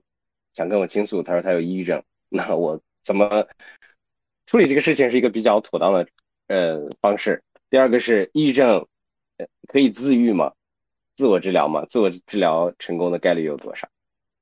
就是首先就是这个事儿吧，我尽量建议就是专业的事儿交给专业的人做。嗯，因为那个就我们学心理学的人，我们并不是说我们随随便便跟我们的客户去聊一些有的没的东西的，我们是有很多的技术在里面的。比如说，那。如果要解决这个创伤的问题，我们可以用催眠的疗法，对吧？空椅子的疗法，我们有非常非常多的疗法是可以去治疗创伤这件事情。哪怕对方不愿意去说，我们也可以有很多的卡牌投射呀，对吧？我看孙老师也在，孙老师就专门做卡牌的。那其实我们有非常多的技术在里面的，我们并不是我们花几十万去培养自己成为一名心理咨询师，并不是白培养自己的，是有很多的，所以这个是很专业的一件事情，把一个抑郁的人从抑郁的情绪和状态里面拉出来。然后如果自愈这件事情啊，这个其实就很很像你没有办法用拎着自己的头发离开这个地球是一个道理。对，就是你尝试自愈的这件事情，除非你并你这个抑郁并不是一个一个状态，而是一个呃应激性事件。对，就比如说，哎，我忽然间，比如说家人的什么发生什么事情啊，对吧？或者是忽然间我就是有个离婚的一个事儿，那这个事儿过去了，时间久了，然后你的大脑也进入了一个自愈的状态。对，这个是有可能自愈的。其他如果是时间久了，比如说在一周以上，你还是没有办法调整，跟别人聊完也没办法调整，那就很难了，很难自愈了。对，嗯，所以您提到一个很关键的一个信息是，有一个星期的时间以上。对，一一个星期时时间以上，比如说一嗯到十分，你觉得你不开心的分数有多少分？如果达到五分以上，你就是嗯就算了，真的五分以上，然后达连续一周，那就别挺着，对，别挺着。嗯，对，然后就是另外一个如果有长时间的持续的低落的话，还是找呃医生比较好一点，对不对？对对对对，千万不要觉得哎，心理医生好贵。我跟你说啊，越贵的心理医生越便宜，为什么呢？因为心理咨询师越贵，他所花掉在你身上耗费需要把你治好的耗费的时间越少。对，越便宜的咨询师，他需要在你身上把你治愈的时间用越长，所以这个时间成本和总体的这个金钱成本其实是好的咨询师是更少的。嗯嗯，所以就不要嫌咨询师贵，等这个事儿更严重了，你会你会更贵，你可能这个时候就用原来可能就几百块的咨询师就够了，现在可能你如果更严重了，这事儿你可能就要用到几千块的咨询师了。嗯对，所以这事儿不是不是拖，让我挺着就好了的。我太多的客户了，就，哎呀，老婆来了，然后老婆已经好了，对吧？然后说那老公愿不愿意来？老公说他可以挺着，然后挺到最后还是得来，一样的。那刚才还有一个问题，甘泉同学提到，比如我作为一个普通人，呃呃，俊总也有提到，有一个人有一个朋友，很好的朋友跟我说他有抑郁症，然后我压力很大，我也不知道怎么该呃回复他，或者嗯怎么样跟他交流更好，嗯，这嗯个怎么办呢？嗯，这事儿首先，如果你不知道怎么去帮他，首先你不能去伤害他。大家不要觉得，哎，我没有想要伤害他，很多嗯坏事儿都是好人干的。对，就你 你，比如说你说没事儿的，嗯，这这这句话本身就有问题。对，因为你在否定他的情绪，你在否定他有啊这个，不没好的情绪。啊，了，对，你会好的，那这个时候他就有压力了。难道我没有好是是会让你失望吗？嗯。嗯所以的你看，就是这种，你要你要能看到他的情绪，你会觉得你跟你可以跟他说，啊，我看到了你的情绪，那这个情绪可能确实很不好，我愿意陪着你，啊，有什么事儿你都可以跟我啊说就可以了，对，但是你不要去拒绝、否定和评价他的情绪、他的行为、他的想法，对，嗯。毕竟大家不专业的，对啊，专业的老师绝对会有自己的处理方式的，嗯，哎，这两句话我记住了，嗯，没事儿的，会好的，尽量不去啊，这这这这都啊，不能说，对对，这都不能说，啊嗯，你就什 么你就太矫情了，这种话这种话就更不能说了。太矫情，对你就是想太多了，这种话也不能说的。嗯，我愿意嗯，陪着你。就是你太，脆弱了啊，这也不行。哎，金总，你有听到吗？我愿意陪着你。啊，不是我这这些我会，这些我会，我我只是说我会有压力，就是我也会说，那你如果啊、呃有什么想说的，你可以随时找我，然后那个只是说实话，就有一些我我现在也在锻炼自己去表达这种，就是我救不了你，就是我现在能量也不够。假设我我现在可能今天回来我累了，我根本就没能量去搭理你的情况下，我我不会像以前那么硬撑着，然后去没必要没必要对对对，我我实在扛不住，我也实在扛不住，所以呃，我我现在在锻炼自己这方面的能力嘛。啊，你嗯你也不用说我我实在帮不了你，或者说哎我能量也不够，你可以就说就是我帮你找更专业的人，看愿不愿意啊？对，找更专业的人先沟通看看。嗯，就这活这活儿还挺专业的，大家就是真的你想呀，这个心理咨询师，这平时你你说跟人聊天需要收费吗？我们都觉得不应该收费，对吧？但是我们咨询师聊天不仅得跟收费，我们还收很贵的费，那这背后一定有非常多的技术在里面的。嗯嗯，所以这个事儿其其实很专业的，就哪句话该说，哪句话不该说，哪句话什么时候说，呃，我们应该什么时候用什么技术，我们都是非常清楚的。哎，我也学到了，我帮你找更专业的人，这个话好。对，就是就找这个更专业的人就好了。其实我们都是，我们专业队伍也非常强大，而且有时候我们的抑郁的人，他会把对方也拉到抑郁的状态里面。哎，郑总刚才提到的就是这个点。对，很容易啊，就是那我我自己难受，那你为什么没难受？你怎么会不难受呢？你是不是看不到我难受？对，让对方难受。所以我我就怕这种，就是其实是被 PUA 了嘛。然后我我们之前公司就有人大厂啊，某大厂里面发长文说我在公司被 PUA 到抑郁症，然后啊列举了各种问题。我看看，我说哇靠，那你也是。其实也没啥，但是你你非得这么说，那那就没办法了。人家最最后说我去看心理医生，怎么怎么怎么啊？那你好冷漠呀，你怎么不理我呢？对吧？对对，很多。我觉得我要是他上司，我也抑郁了，就那种。我还有一个小的简单的问题啊，就是可能这个问题比较粗糙，比较恶意。就是说，你想问谁的？我想问那个 黄老黄老师，黄金老师。嗯嗯，好。哎，对，是是因为我我对这个心理咨询这个了解不是很多，呃，那么我在想，它是一个比较呃弹性的一个，就是一个治疗嘛，呃，它不像是有一些，比如说外科呀，或者是呃去医院，他会给你开一些药啊，就根据你的症状，他的症状可能更偏向于主观的分析，对吧？啊，当然他会有一些这个。表现的一些症状，比如说这个冷冷漠呀、失落呀，会经常出现这种症状。但是我在想一个问题啊，我是站在这个患者的角度来讲，现在会不会有一些呃，这个心理咨询师呢，他会呃去引导这个患者，然后呢会有一种暗示啊，这当然这个可能牵扯到一些心理咨询师的这个道德上的问题。但是我想问黄老师，当然我听您讲。我觉得您您肯定是一个非常专业的一个心理咨询师，就是在这个市场会不会有一些心理咨询师啊，他会去为了利益会去会去，因为这个东西本身它就比较主观一些嘛。对，但当然我也可能小人之心了，就是您您也可以呃解答一下我的疑惑。对，哎，这是一个挑战性的问题啊。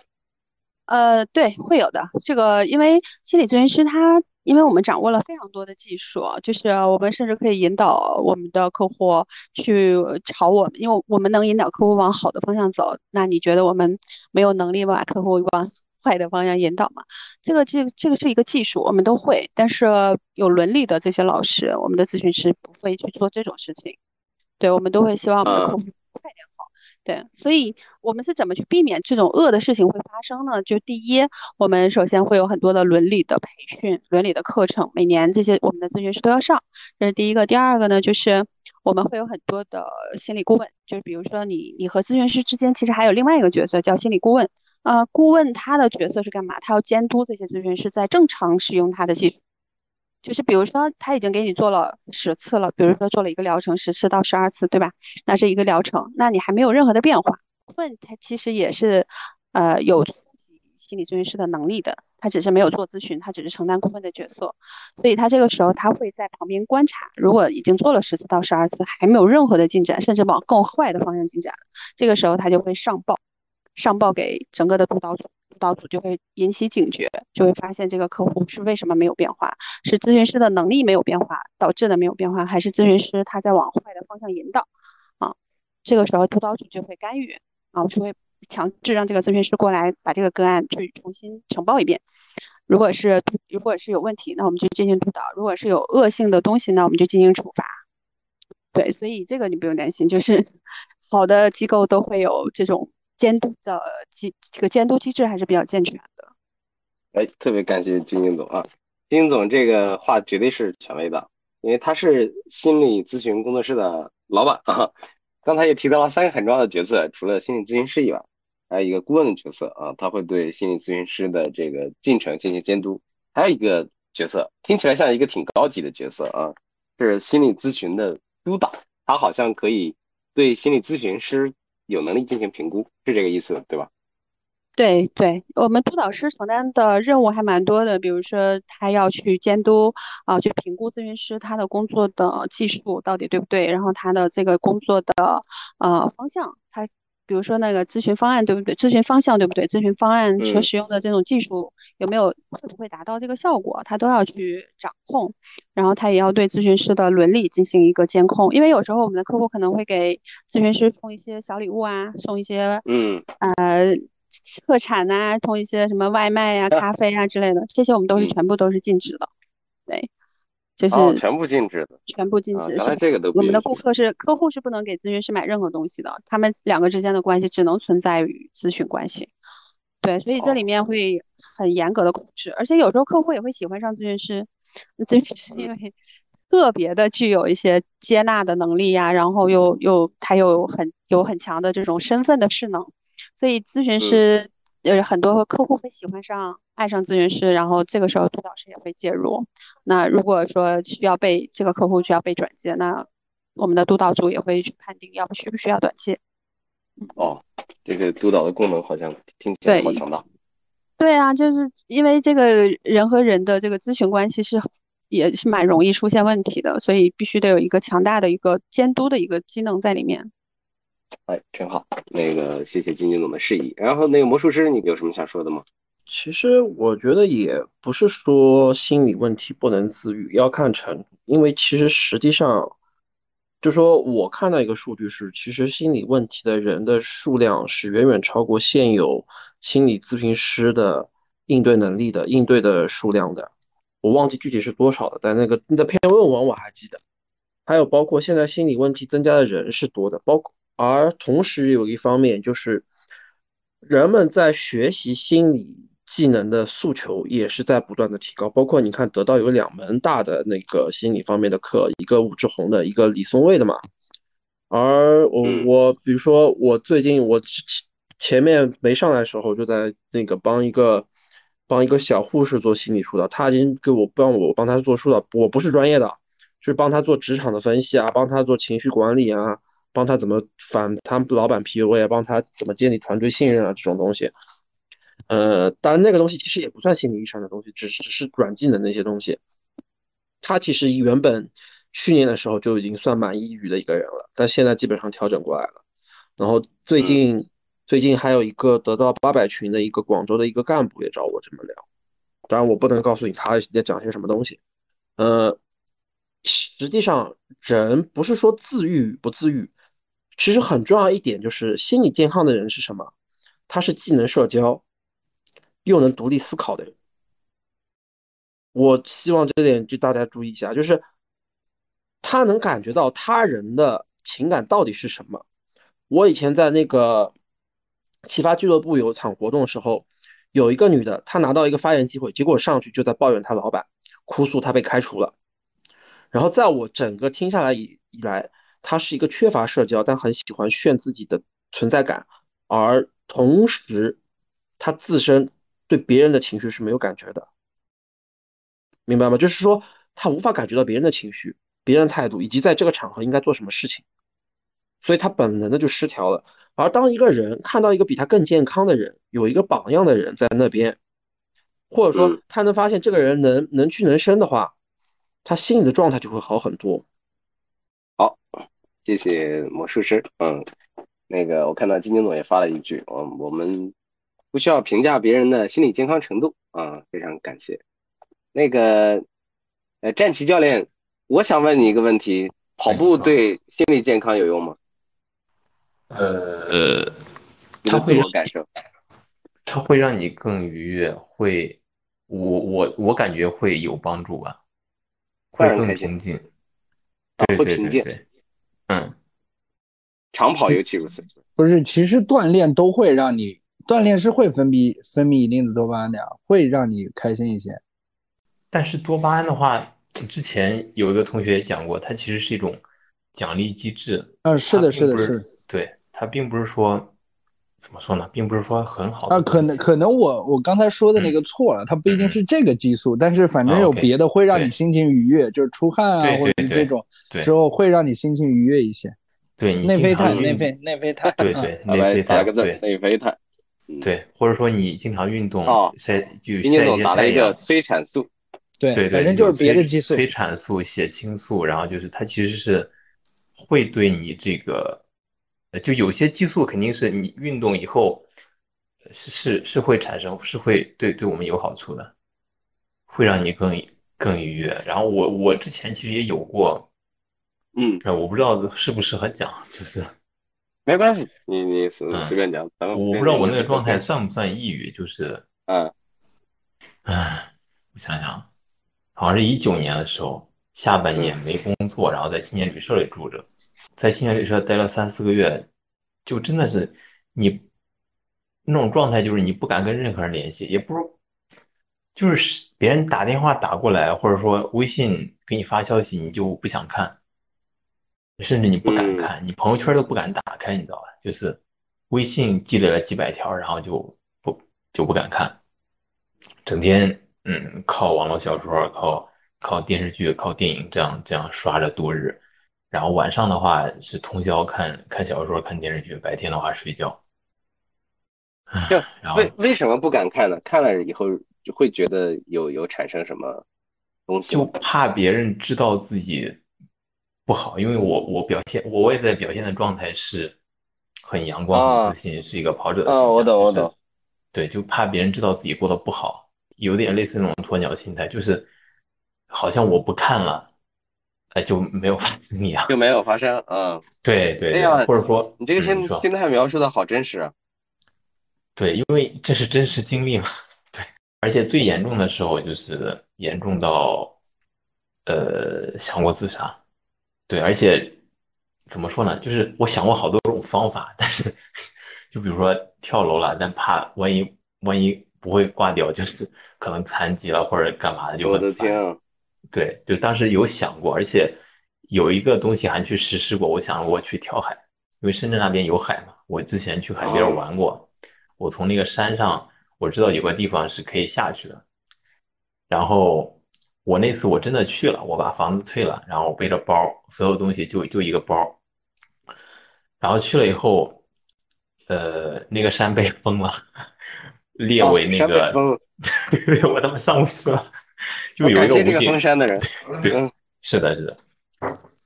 那这这样听起来，当时还蛮严重的。就是当时山山被封了，然后有两个武警武警在那站着，我就上不去了。哎，没办法，他妈拖着大包小包，就一个包一个那个那个什么袋子，然后就又又坐了两三个小时，三四个小时的公交，就是反正就是从深圳市区你到那个很偏的地方，就是是是非常远的，反正就是坐了好久。嗯，哎，对了，还没有直接回去，就是先回到一个，就类似于那个一个什么有青年旅社的地儿，然后在那儿在那个码头上睡了一晚上。当时也想过打那种什么什么救援，那叫什么电话，类似于心理咨询电话，妈打了几次根本打不通，是吧？哎，对，就什么上海，对，就什么上海的、北京的，根本打不通。然后最后的话，在那个。海边还是码头，就是住了一晚上。第二天就是跟一个西安的朋友打了电话，当时混的比较惨嘛，就是在青年旅社住了好久。然后，嗯，他给我他给我打了点车费，然后就是我就去西安了。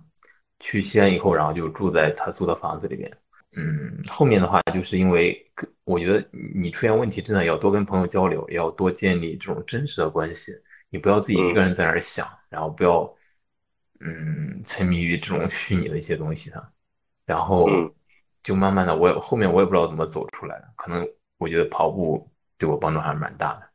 就可能是因为你那个时间一直在跑步，是不是？没有没有，就是出现问题以后我就没有跑步，就是就不工作以后那段时间我就没有跑步了。因为刚辞职的时候就状态特别好，就觉得，哎，我靠，这个工作不适合我，我想找个更更牛逼的工作，工资更高的工作。但其实。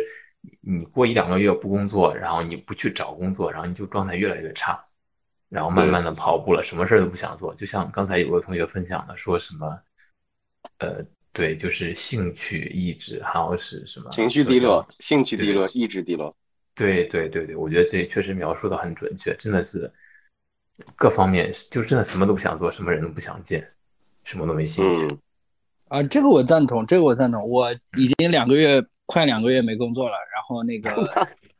对对，然后你就说实话，要不是有不正经研究会，要不是可能有四总会参与着，我觉得我其实觉得一天天过得挺颓废的，干嘛呀这？对，所以我觉得就是你跟人多参加线下的活动，见见真实的人，见见活生生的人，跟他们多交流，就是我觉得还是真的是蛮重要的。不要自己一个人把自己封闭起来。我不知道我那段经历算不算抑郁，算不算什么，但是确实当时的状态是挺难受。感谢感谢，然后 OK，谢谢。李琦同学举手。啊，我我刚才就我就是和谁和那个俊总说一下，他不是两个月没工作了吗？我是从二零二一年疫情以后到现在一直没工作，但是我在二零二二年十月份的时候。我注册成了个个体户，然后开始写小红书，可以开始做这个什么自己开发的这个咨询项目，然后慢慢的也感觉也挺好的。所以说没工作不要紧，找不到工作也不要紧，就是整点事儿干起来嘛。就是人不怕别的，怕怕闲着。那这种这种事情，如果说能赚到钱更好，赚不到钱的话，也解决一些自己的存在感。当然最好是能赚到钱啊，因为在你不断的尝试之后，尝试了多个路径，它总有一个。会行得通的，因为我现在好像摸到一个规律，就是每当自己啊了完了完了也什么都没有了，什么都没有的时候，老天爷总会给你一点点希望。这是我分享给俊总的啊，就仅此而已。哦，我我我倒不是找不下工作，我只是后因为有一个那个工作的人，然后现在还有点问题，所以呃是这个情况啊。反正我就是闲着啊。我说闲闲着的话就是整整点事儿嘛，就是我不是说找不到工作或者找不到工作。这个不重要，找找不找得着不重要，就是人总要是手里有有点事儿，有个期待，就感觉前面好像有个小火苗在等着我，这种被需要的感觉其实特别好。对对对，是的，没有没有存在感，就是我我不管做什么事情，我感觉现在我有一种被需要的感觉，所以说不管这个事儿赚不赚钱，我就感觉特别有成就感，或者是被需要的感觉是真的挺好的。我仅就说这个事儿，我感受到了那个李琦同学对于俊总的爱啊，呃，这个好温暖。但是这段话很有意思，我觉得可能，呃，俊总不一定用得到，但是许许多多的人，呃，特别是听我们播客的朋友们，我觉得是有用的啊，因为这个，嗯，李琦，呃，在我心里面也是一个能量非常多啊，而且思路上也非常开阔的人，总是有办法给自己的思维，呃，遇到牛角尖或者局促的时候，总能给自己找到新的出路啊，这一点上我觉得要特别呃点赞。然后另外一个。啊，俊总啊，我要我要我 我不得不说实话啊，俊总的感受和大家是不一样的啊，他的感受是异于常人的，他顶多也就是躺一躺而已啊，抑郁这个事情套到他的身上，那可能百分之九十的人都要抑郁了啊。没有啊，抑郁症所有的症状我都有啊，但是我是觉得啊，就是你该吐槽吐槽，该喷喷，然后有空来不正经研究会聊聊天儿。然后有什么话你随时说啊，我觉得这个状态就会好很多啊，啊，特别好。我本来以为今天咱们这个关于抑郁症的这个可能是一个沉重的话题啊，没想到，嗯，还有这么多的人愿意参与，我觉得是也是一个很好的事情。而且今天我还学会了，有如果朋友有抑郁症的话，怎么与他相处，也特别感谢这个金金总。那咱们接下来进入总结环节。那接下来先请我看到的第一个，那李琦同学，你是我看到第一个，你说说今天晚上你的感受或者收获。啊，其实怎么说呢？其实我我对抑抑郁这个事情吧，嗯，我只能体会到抑郁情绪，因为平时我这个人，你说那个我和我为什么我对俊总有一些偏爱？我觉得我我们俩 本质上其实上是都是比较快乐的人啊，是对这个事情看上去。可能阶段性会有一些啊不开心或者怎么样，而且我觉着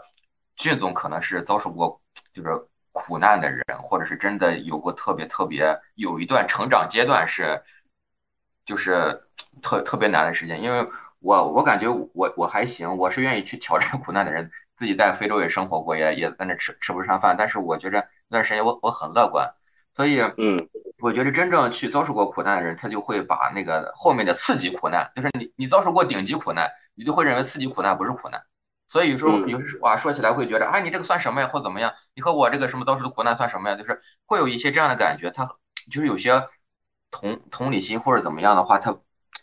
他做的并不是很很很彻底啊。这个东西我得承认。但是我我认为人来这个世界上收集体验的，你不管你抑郁也好或者怎么也好，那都是人使命的一部分。你体验过低谷，体验过高潮或者怎么样，哎，这是你完成一一段任务，你收集这个体验就完成了。至于你现在接下来做做做出什么样的判断，那完全取决于你对人生的理解怎么样。如果说你理解人生此刻该结束了，那就结束吧，无所谓，那是那是你对当下的一种理解。那你来人人世间收集的体验也差不多。但如果说你觉得人世间很美好，它值得你再次收集体验或者怎么样，或者是过了这段时间，好事就来了，有个总有个好事等着你，这个世界总不会亏待你的话，那你就好好活着。那我我是这么这么理解，我总总感觉前面有个好事在等着我，前面总是有好的东西在等着我。我来人世间收集体验这个任务没有完成，后面总有一个大礼包或者怎么样。不管前面有个什么障碍堵着我的话，等一等，这个是好事总会来的。嗯，我有过好多好多时间，我我在非洲看着飞机数着回国的日子，哇，我在这边吃不上饭了，我我怎么怎么样？但是我知道我我迟早会回去的，好日子总会回来，这是我自己一个体会啊。谢谢李琦同学，嗯，给我们很好的观点。我能感受到一点儿，就是经历过淬炼的人生，相对来说可能会更强健一点啊。不知道是不是杀不死我的，让我更强大的原因啊？对对对。好，然后甘泉，啊，我今天今天也是学到了很多，就是主要是对于这个抑郁症的一个患者，然后我该怎么去注意跟他的一个交流的方式，对，然后。最后我想说一下，就是，呃，因为我们现在接受的都是，呃，西方的这种逻辑思维的教育嘛，那么，嗯，可能会有一些这个个人主义啊，或者自由主义的这种，呃，发展。你像，比如说像法国呀，啊，这次的这个暴乱，其实，呃，也是反映了一些西方社会的一些问题吧。当然，它不，我觉得它不只是这个宗。这个种族和宗教的这个方面，啊，包括也有一些可能现在一种个人自个人主义、自由主义的一些影响。那么我就是想说，呃，我们这个社会怎么样才能更加的，嗯，包容，更加的美好？那我觉得可能还是我们的古古代的古人的一些，嗯，价值观，可能，比如说人的概念呢，嗯，可能更更加的这个，呃，我觉得更加适合我吧。对，然后最后还是想听了那个吴占奇吴老师的那个分享，我觉得我我相信吴老师经历了这次的事情啊，那么之后的人生会更加的自如啊，更加的自如的面对他的未来。对我觉得，嗯，呃，其实有的时候这个都是这种事情呢，我觉得也可能是一个上天给你的一个一个一个转变，我觉得是也是人生的一个转机。对好，谢谢。嗯，好，谢谢，谢谢甘泉。哎，你的挺好，总结背后还加一个对战旗的祝福啊，我感受到了你们奇妙的缘分。好，那接下 来战旗同学，战旗教练，我觉得还挺感动的，挺好。其实我其实已很早已经走出来，这是都一九年的事了嘛，现在都对，这都当时还没疫情嘛。然后我去西安以后，然后在那儿待了几个月，疫情爆发了，然后就困在那儿了，在那儿还当了。当了几个月的大白，然后我觉得这经历还是很神奇的。现在很好，已经很久，这几年都没出现过这种情绪了。可能也是，我觉得跟一直在运动可能也也关系蛮大。而且我经常对参加线下活动跟人产生这种真实的链接嘛。好，谢谢张说一句我忘了，好像是李笑来老师在哪篇文章里面说过，就说是你你要跟这个世界建立真实的链接，要。呃，是怎么说？我忘记了。魔术师估计会记得，他学的比较多嘛，就得到上的东西，就是是你让这个世界更需要你，还是什么情况？反正就是你要跟世界呃产生更多的链接，有多多跟这个世界互动。OK，我听明白了。反正对于战旗教练来说，这个方法就是与世界有保持真实的连接啊，保持运动啊，状态就会变得好。好，然后拜拜。啊，嗯，我就想说，就是如果觉得自己情绪低落，就接受它。我觉得这是人的正常正常情况，因为情绪有起啊。但是情绪低落的时候，呃，不要想着结束自己的生命，因为你都有勇气结束自己的生命了，那你就把它当做一段经历，当做人生的一段旅程。所有人都是普通人，没有人是完美的，呃，接受普通的自己，然后呃，活出自己的人生就好了。嗯，谢谢。其实相当于低落，它也是一种经历和和体会，对吧？对啊，你你就是你真的觉得你跟这个世界想逃离，那你到庙里住一段时间，清修一段时间。嗯。然后现在发现庙里面去禅修的百分之八十都是女生。哈，庙里禅修禅修的百分之八十是女生。好，嗯，对，大大的观点。好，谢谢谢谢谢谢。啊，这是一还给禅修打了个广告啊。然后魔术师方便说说你的感受吗。好的，我查到那个战机同学的话，可能是。我们越是能懂得我们内在的想法，就越能看到一个人的内心是怎么决定一个人外在的命运。同样，如果你想改变自己外在的命运，就需要去认识、去改变你你的内在意识。我查到他可能是这句话，但这句话跟我想讲也差不多，就是你研究心越多，你研究人的变化越多，你看到的人越多，其实你会明白人和人没有太大的区别。同时，你也慢慢纠正自己。就像考试的分数，其实不是为了区分你，是为了告诉你你的优点和薄弱点在哪里。嗯，这个其实对你而言，要比区分你现在在什么水平线而言更重要。这是我的一个想法。谢谢大家。OK，好，谢谢魔术师。好，那个俊总，你说说。我今天晚上我有想对三个方向的朋友说几句话，就是一个是对现在没有抑郁情绪也没有抑郁症的朋友说，呃，首先呃要相信这件事情，它确确实实会有些人会陷入到这种情况里面，就是我们我们可以自己是正常的，但是没必要去否定别人的情绪，就像我之前说，哎，这个是个富贵病这件事情。啊，我也改了嘛，因为确确实实有人是陷入到那种情况里面的。呃，另外就是自己的，就是你没有抑郁症，但是你可能会有一些抑郁的情绪，在这个时候要保护好自己，尽量让自己过得更开心一些。然后呢，少去看一些那个抑郁症是什么样子，然后对对抑郁症的 那个症状，相信这个世界上就是你身体多多少少都会有一些问题。然后呢，你去对症看病的话，你自己来去做的话，你就永远是在生病的状态。这个是 我我的一个呃建议啊。然后另外是说，对你周边有抑郁症朋友的这些嗯同学，其实我是想说的，一方面就像我们刚才聊的，你可以为他们提供一些力所能及的帮助，但另一方面，尽量保护好自己吧。这个事情，嗯，我们虽然有同情心，但是说实话，你不是圣人，你也不是什么救世主，你可能只是一个普通人。然后，专业的事情交给专业的人。然后，对有抑郁症的同学，我觉得出去晒太阳，出去运动，交朋友，然后向前走。相信这个世界上，在任何时候你都有选择，可能这就是你迎接的一个挑战。然后你去经，你去面对它，过去之后。可能会感谢生命，这个世界还是需要你的，这是我的一个感受啊。以上，好，谢谢俊总，特别感谢。嗯，今天晚上我也有一个很强的感受，就是确实是在抑郁症患者和正常人之间有一个很大的鸿沟啊。我我现在知道了，今天晚上我们讨论的所有的人都特别正常，抑郁症患者的心理状态确实是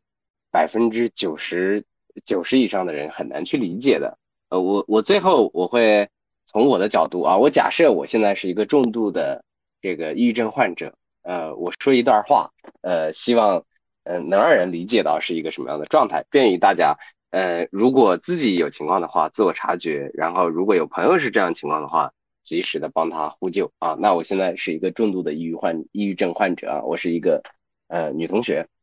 呃我闺蜜每天来我家会探望我，嗯我在地上哭，她会告诉我你这样不对的，你要走出家门，啊去旅游去逛街，这样下去怎么能行？我认识她第一天为止，她都是认真的在为我，没有一丝一毫的恶意，他一直在祝福我，但是我明白他的这番言论。呃，和所有让我变得坚强的人，把我站在悬崖边的我推了下去。呃，因为他们都会告诉我不许哭，要站起来。可是没有人告诉我我该怎么站起来，因为对于每个人站起来都是一个很轻松的事情，唯独对我来说站起来需要一种能力，我缺乏这种能力。每一个人都有很好的情绪管理能力，可是对于我来说，我的情绪只有一种。叫绝望，大家会告诉我，你现在这样很糟糕，你继续痛苦，继续哭下去会更糟糕。坚强和快乐才是你应该走的路。可是我自己也知道，我没有这个能力，我既不知道怎么坚强，我也不知道怎么快乐。我这个时候能做的只有哭。我哭背后的语言是：你可以可怜可怜我吗？你可以等一等我吗？你让我储存一些能量，我就能坚强一点点。这个时候，世界与我为敌。呃，我的亲人看上去是真的在关心我，可是在我内心的灵魂里，没有人和我在一起。大家不知道我内心渴望的只是些许些自由，不允许我承认我就是累了，也不许也不许允许我承认我就是病了，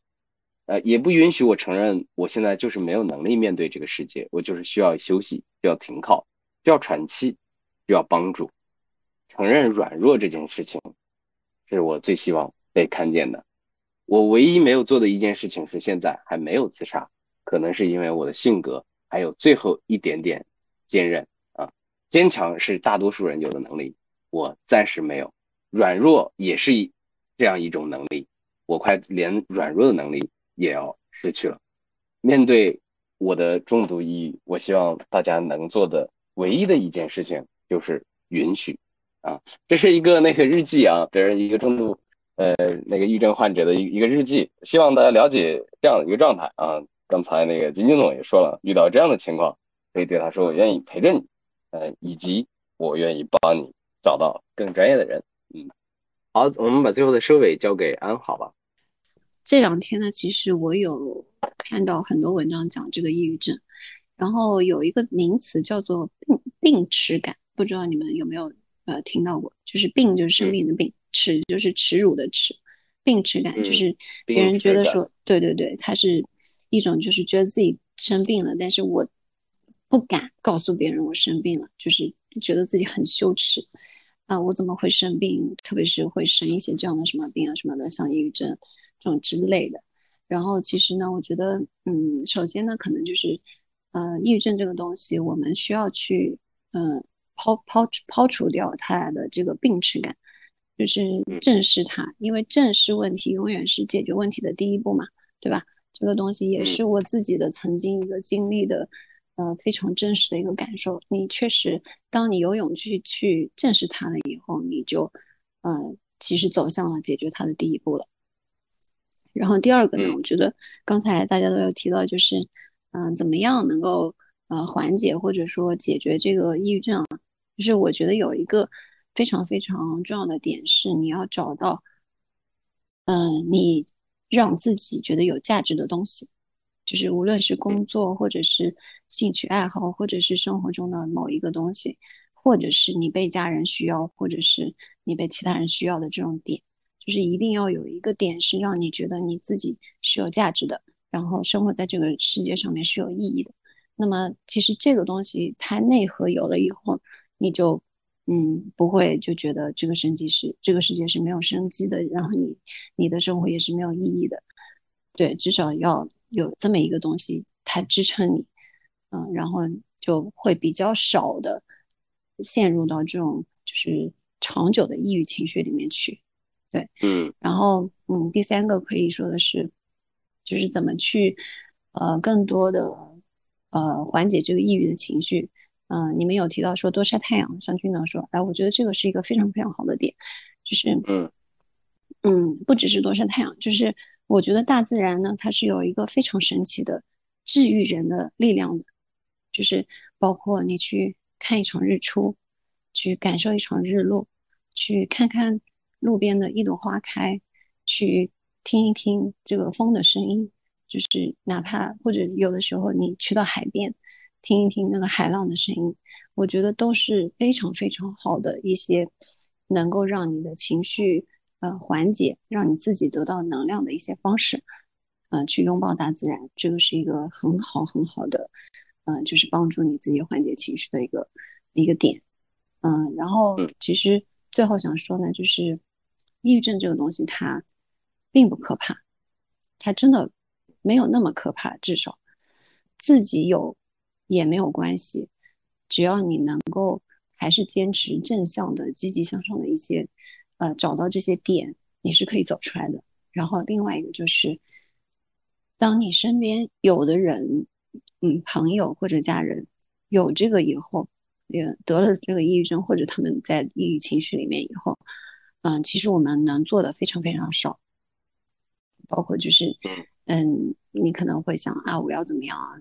怎么样去帮助他什么什么？其实这个东西，因为他最最终是靠他自己走出来的，所以，嗯，我们能做的非常重要的一件事情，其实就是陪伴。你只能去陪伴他，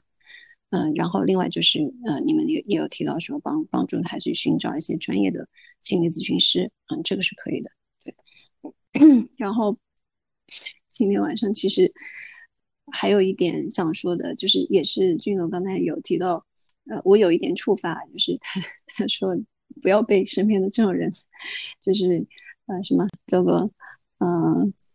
什么什么东西 PUA 对吧？是这个，对对对。然后，呃，其实呢，因为我们今天不正经话题里面有讲到，就是，嗯，有哪些事情治愈你，就是，嗯，让你抑郁的那个治愈，对吧？然后又有哪些事情可以，呃，真的帮助你治愈你自己？那其实，呃，有一点可能很重要的就是远离那些 治愈你的事情或者是人。就是不要让他们导致你的这么一个呃情绪，对吧？嗯，然后最后呢，想呃跟大家分享一句就是村上春树的话吧，我觉得他说的其实还蛮好的。他是这么说的，嗯，说不要太乖，不想做的事情可以拒绝，做不到的事不用勉强，不喜欢的话假装没有听见。你的人生不是用来讨好所有人。而是善待自己，所以也希望我们能够多多善待自己。有空的时候呢，可以多去思诺会，多来不正经，找寻一些更多的能量，然后反哺我们自己的精神世界。以上。嗯，好，感谢安啊，总结的太好了。刚才有个观点特别好，他只是一场生病，嗯，只是一场生病，没有什么可可羞耻的啊，可能就像感冒一样。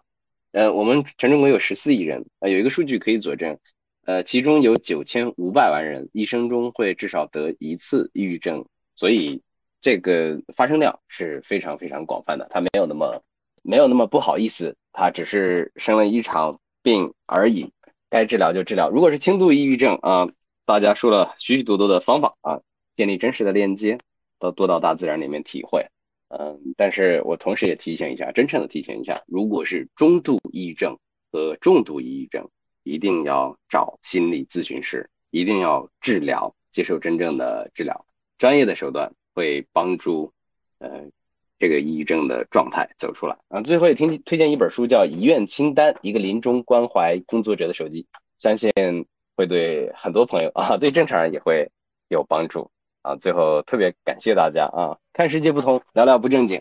呃，今天晚上咱们就到这儿，欢迎大家关注下周五的不正经研究会，谢谢。啊，谢谢，拜拜，拜拜，拜拜，拜拜。